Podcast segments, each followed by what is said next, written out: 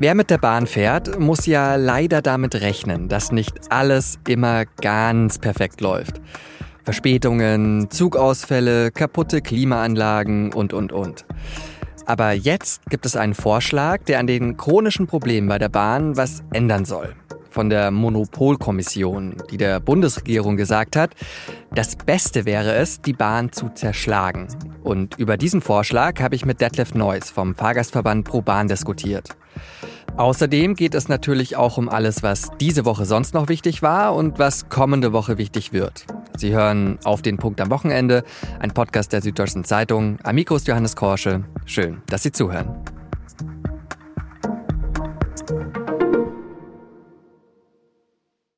Es gibt da einen YouTube-Kanal, der sammelt Bahndurchsagen und man könnte diese Videos auch als ein Abbild des Zustands der Bahn verstehen. Information zu ICE 604 von Karlsruhe. Ankunft 9.05 Uhr. Fällt heute aus. Grund dafür ist eine technische Störung am Zug. Wir bitten um Entschuldigung. Kaputte Züge, kaputte Weichen, kaputte Toiletten, kein Bordbistro, zu wenig Personal. Und das alles bedeutet natürlich auch Zugausfälle und Verspätungen. Nur, wie kann man die Bahn jetzt besser machen? Die Monopolkommission hat da eine Idee. Die bringt alle zwei Jahre ein Gutachten heraus zur Entwicklung des Wettbewerbs auf den Eisenbahnmärkten. Und dieses Jahr steht da auch ein Vorschlag an die Bundesregierung drin. Man sollte die Bahn zerschlagen, also den großen Bahnkonzern in zwei aufteilen, strikt voneinander getrennt. Der eine würde sich um die Infrastruktur, also die Schienen etc. kümmern, und der andere um den Betrieb der Bahn, also die Züge auf diesen Gleisen. Nicht jeder ist davon vollends begeistert, zum Beispiel Verkehrsminister Volker Wissing nicht. Den Begriff der Zerschlagung, äh, den äh, werden wir so nicht äh, übernehmen. Wir wollen nicht die Bahn zerschlagen, aber wir wollen sie in ihrer Effizienz stärken. Die Ampelkoalition will also keine Zerschlagung. Aber ab 1. Januar 2024 soll das Schienennetz von einer neuen Gesellschaft betrieben werden, von der InfraGo. Und der soll es nicht um Gewinne gehen, sondern um das Gemeinwohl. So steht es im Koalitionsvertrag.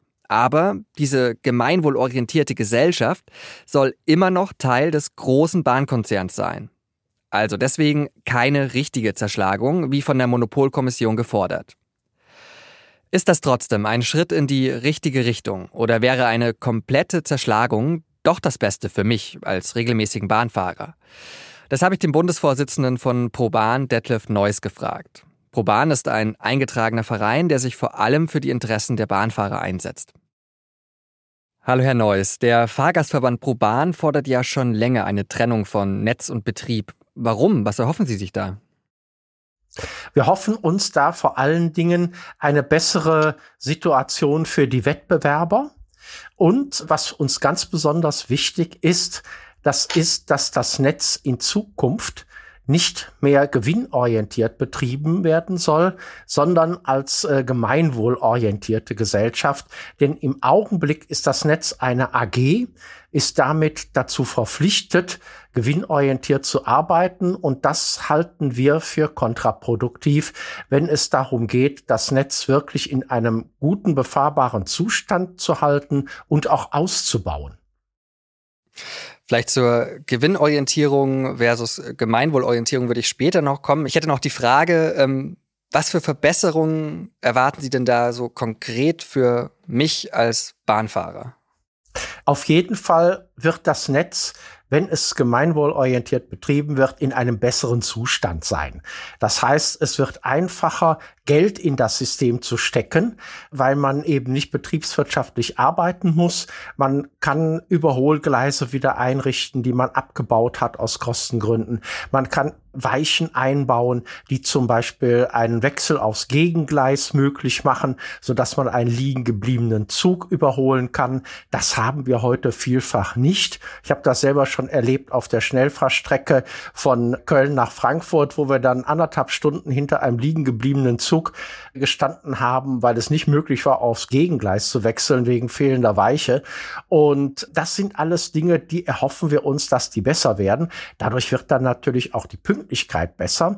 Und das wird allerdings noch Jahre dauern. Man kann auch zweigleisige Strecken in Zukunft viergleisig ausbauen, sodass man den Fernverkehr nicht zusammen auf der gleichen Schiene betreibt, wie zum Beispiel äh, den Güterbetrieb und die Nahverkehrszüge, hinter denen dann der Fernverkehr oft hinterherfährt oder auch, wo der Nahverkehr dann einfach einen verspäteten Fernverkehrszug abwarten muss. Das alles führt zu Verspätungen. Und wenn wir da nicht mehr auf äh, betriebswirtschaftliche äh, Positionen achten müssen, wenn wir da hingehen können und da Geld hineinstecken, ohne dass wir immer auf die Kosten achten müssen, dann ergibt sich für den Fahrgast dadurch natürlich eine wesentlich bessere Situation bei der Pünktlichkeit und auch bei der Anschlussgenauigkeit.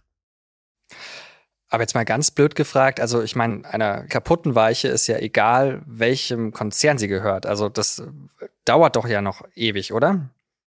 Das dauert auf jeden Fall noch ewig, aber da haben wir eben das Problem, dass wir das Schienennetz jahrzehntelang vernachlässigt haben.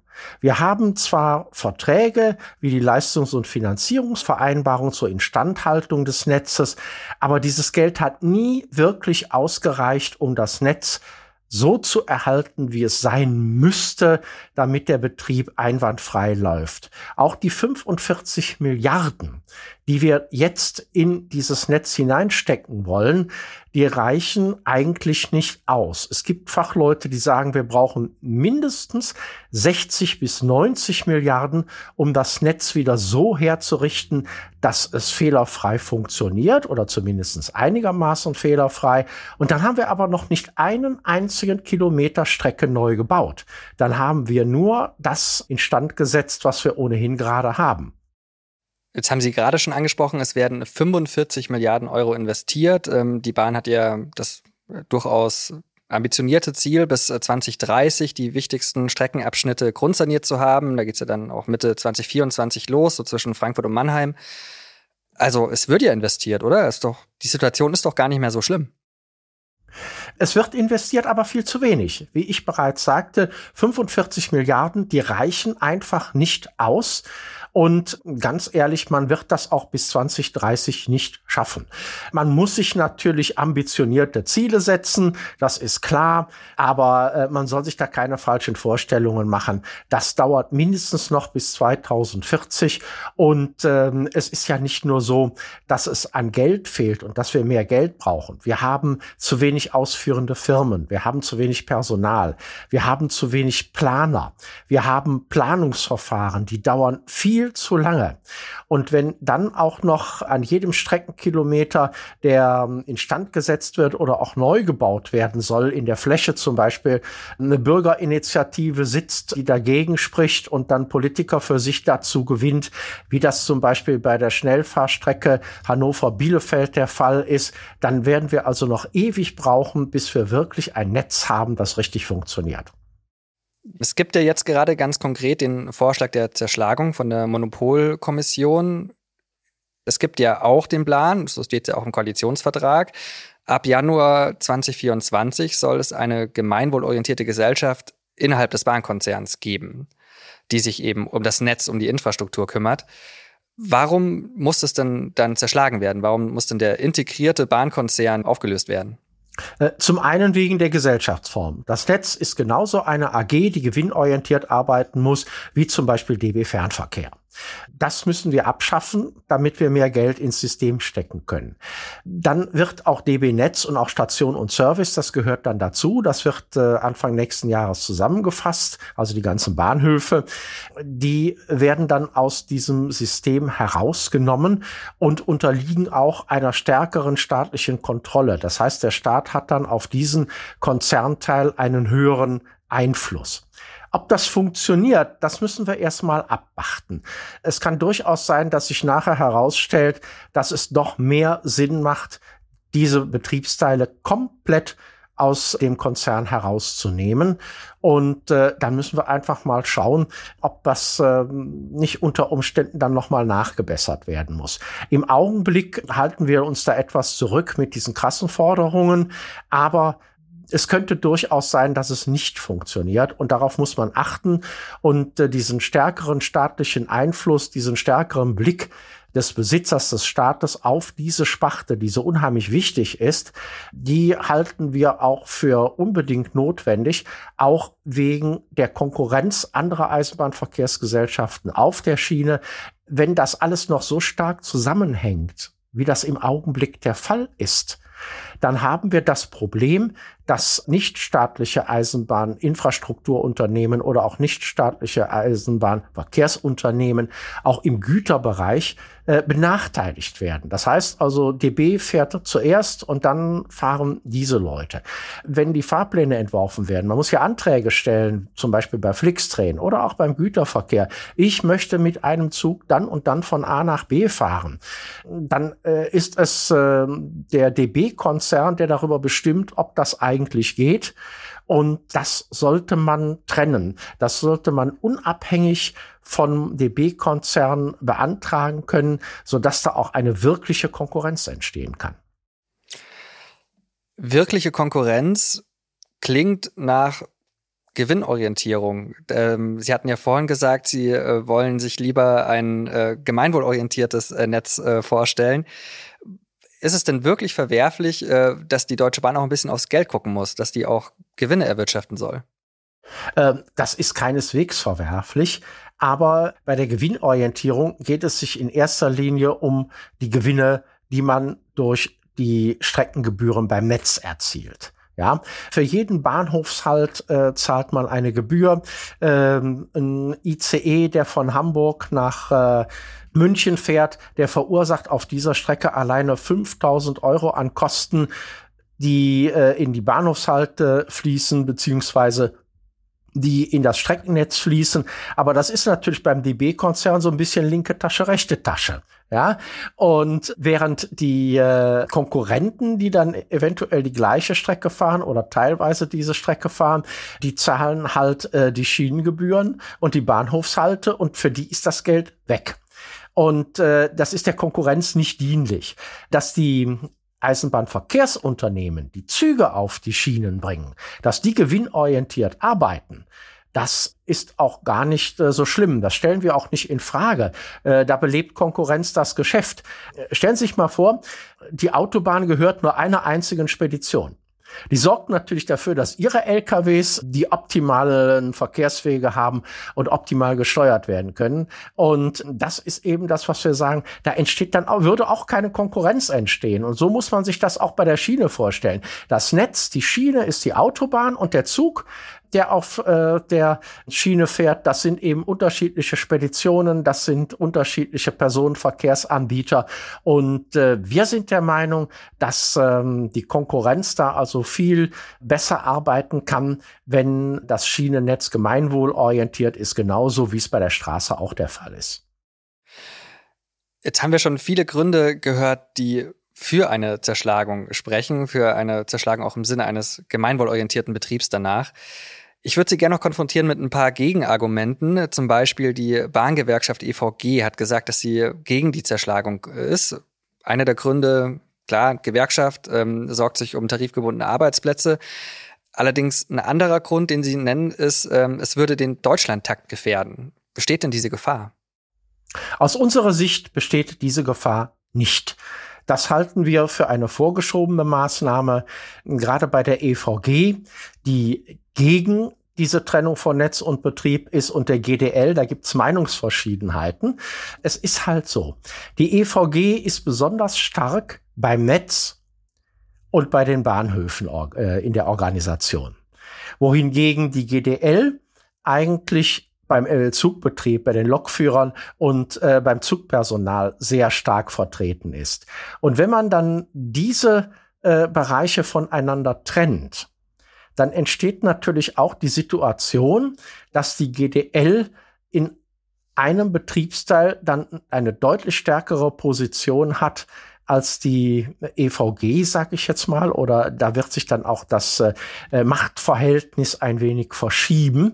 Und deswegen ist die EVG natürlich auch von dieser Idee nicht besonders begeistert, weil äh, bei den Verkehrsgesellschaften würde dann äh, die GDL also sehr viel stärker dastehen, da sie da eigentlich ihr Schwergewicht bei der Organisation hat. Und da muss man dann auch so ein bisschen vorsichtig sein, wenn da dann die EVG wirklich äh, was anderes möchte, dann ähm, darf, muss man das auch unter dem Gesichtspunkt sehen. Jetzt haben wir viel über den äh, Boten der Nachricht gesprochen, aber noch nicht ganz so viel über die Nachricht. Ich würde vielleicht noch einen anderen äh, Punkt einbringen. Das heißt ja auch, dass ähm, die Debatte über die Zerschlagung und die Neustrukturierung der Deutschen Bahn Ressourcen bindet, die man eigentlich bei der Bahn für Wichtigeres bräuchte. Wir haben ja die Probleme vorhin schon kurz angeschnitten. Und es ist ja auch so, dass im Koalitionsvertrag jetzt die Zerschlagung nicht vorgesehen ist.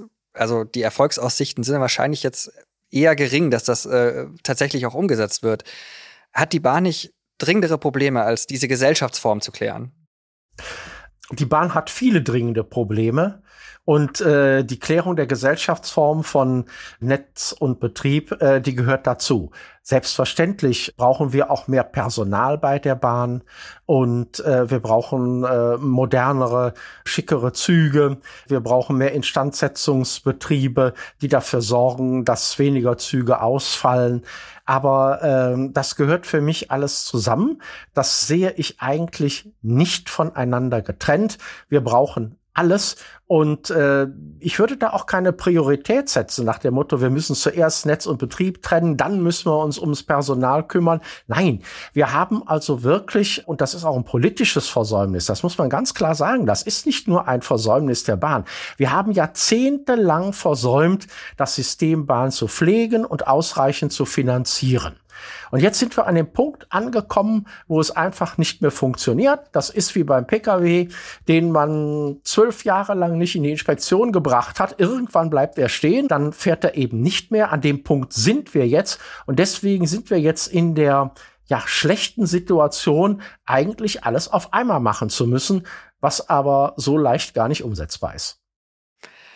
Dann haben wir jetzt viel auf die Vergangenheit geguckt, auch zu Recht, aber noch ein Blick nach vorne. Können Sie mir Hoffnung machen, dass ich als Bahnfahrer irgendwann wirklich eine zuverlässige und pünktliche Bahn in Deutschland erlebe? Das äh, werde ich auch häufig gefragt, ob ich das noch erlebe und was ich dann ehrenamtlich machen würde. Ich bin 68 Jahre alt und ich sage dann immer, also ich werde es nicht mehr erleben, auch wenn ich noch so alt werde. Bei äh, Menschen, die jetzt irgendwo unterhalb der 40 Jahre sind, da besteht eine gute Chance, dass sie das noch erleben werden. Aber wir werden also sicherlich noch zwei, wenn nicht sogar drei Jahrzehnte damit beschäftigt sein, die Fehler der Vergangenheit zu beseitigen. Herr Neuss, dann wünsche ich uns beiden, dass wir das noch erleben und äh, noch einen schönen Tag. Den wünsche ich Ihnen auch.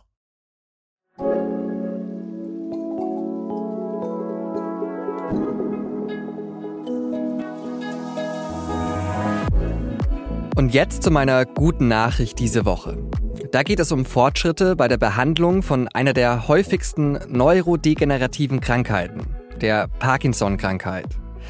Dabei werden Nervenzellen im Gehirn geschädigt und das löst bei den Betroffenen unter anderem ein unkontrolliertes Zittern aus. Aber nicht nur das, wie Frank Elstner, einer der bekanntesten Deutschen, die an Parkinson erkrankt sind, dem SWR mal erklärt hat. Alles, woran man sich gewöhnt hat, wird einfach mit etwas weniger Kraft begleitet. Also man läuft langsamer, man dreht sich langsamer um, und die Angst, die ich habe, ist, dass ich womöglich eines Tages zu langsam denke. Bei Parkinson ist es so, dass die Behandlung der Symptome umso besser funktioniert, je früher man damit beginnt. Denn je früher man gegensteuert, desto weniger Gehirnzellen werden beschädigt. Und genau da, bei der Früherkennung, sollen zwei Dinge helfen, bei denen ich eigentlich eher skeptisch bin. Smartwatches und künstliche Intelligenz. Denn mit den Bewegungsdaten, die eine Smartwatch den Tag über so sammelt, und einer künstlichen Intelligenz hat es ein Forscherteam der Uni Cardiff nämlich geschafft, Parkinson deutlich früher zu erkennen als bisher. Sieben Jahre bevor eine Diagnose normalerweise gestellt wird. Ein enormer Zeitgewinn bei der Behandlung.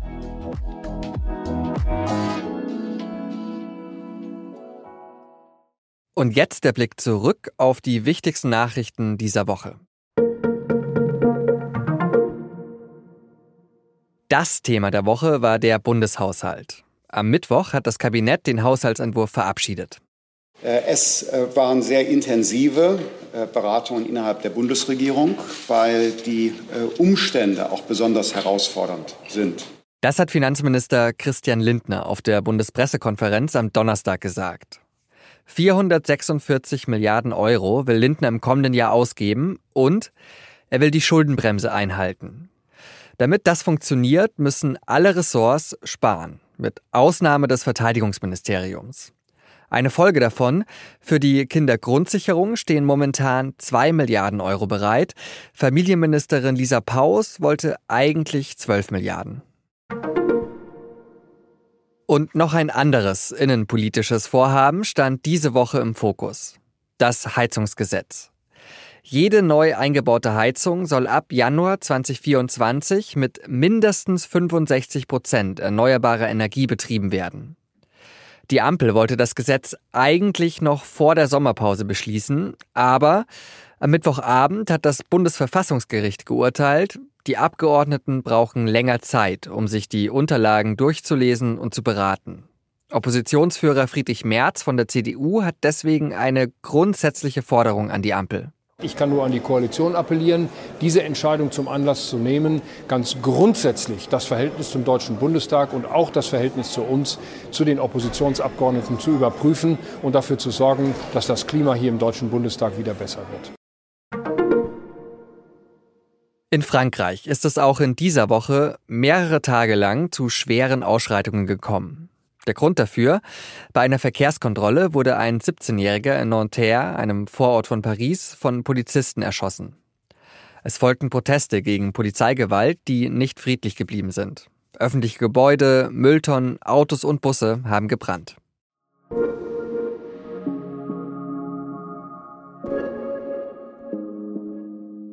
Nach dem Blick zurück, jetzt der Blick nach vorne auf das, was nächste Woche wichtig wird. Das weiß meine Kollegin Tammy Holderried. Hi Johannes. Also nächste Woche wird wahrscheinlich ziemlich bestimmt sein vom großen NATO-Gipfel in Vilnius in Litauen. Der geht am Dienstag los und dauert dann zwei Tage. Und schon im Vorfeld wurde ja wieder darüber diskutiert, ob die Ukraine der NATO beitreten soll oder ob es zumindest perspektivisch darauf hinauslaufen kann. Die Ukraine will das gerne, aber in der NATO ist man sich da noch nicht einig. Zum Beispiel die USA und Deutschland sind aktuell noch dagegen. Okay, es gibt aber ja auch noch andere Länder, die gerade gerne der NATO beitreten würden. Also ich denke da an Schweden. Wird das auch Thema werden? Ja, klar, darum soll es auch gehen. Schweden hat ja genau wie Finnland direkt nach dem Beginn des Angriffskriegs auf die Ukraine gesagt, dass sie beitreten wollen. Bei Finnland hat das auch schon geklappt, aber bei Schweden stellen sich bisher noch die Türkei und Ungarn quer. Das heißt, bei der Entscheidung kommt es vor allem auf den türkischen Präsidenten Erdogan an. Und wir dürfen nicht vergessen, es ist ja gerade auch sportlich einiges los. Genau, das wollte ich natürlich auch noch erwähnen. Die Tour de France läuft weiter und im Tennis, da steht in genau einer Woche das Finale in Wimbledon an. Auch da wird es also spannend. Danke, Tami. Gerne.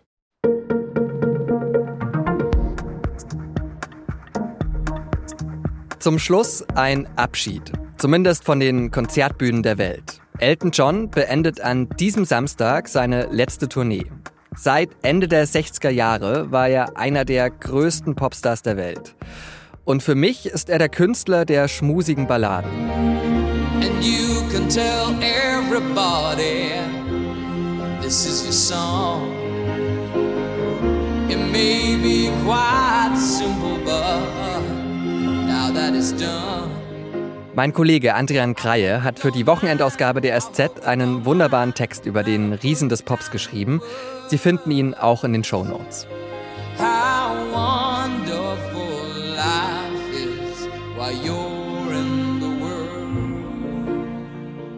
Vielen Dank an Benjamin Markthaler fürs Produzieren dieser Sendung und Ihnen vielen Dank fürs Zuhören und noch ein schönes Wochenende.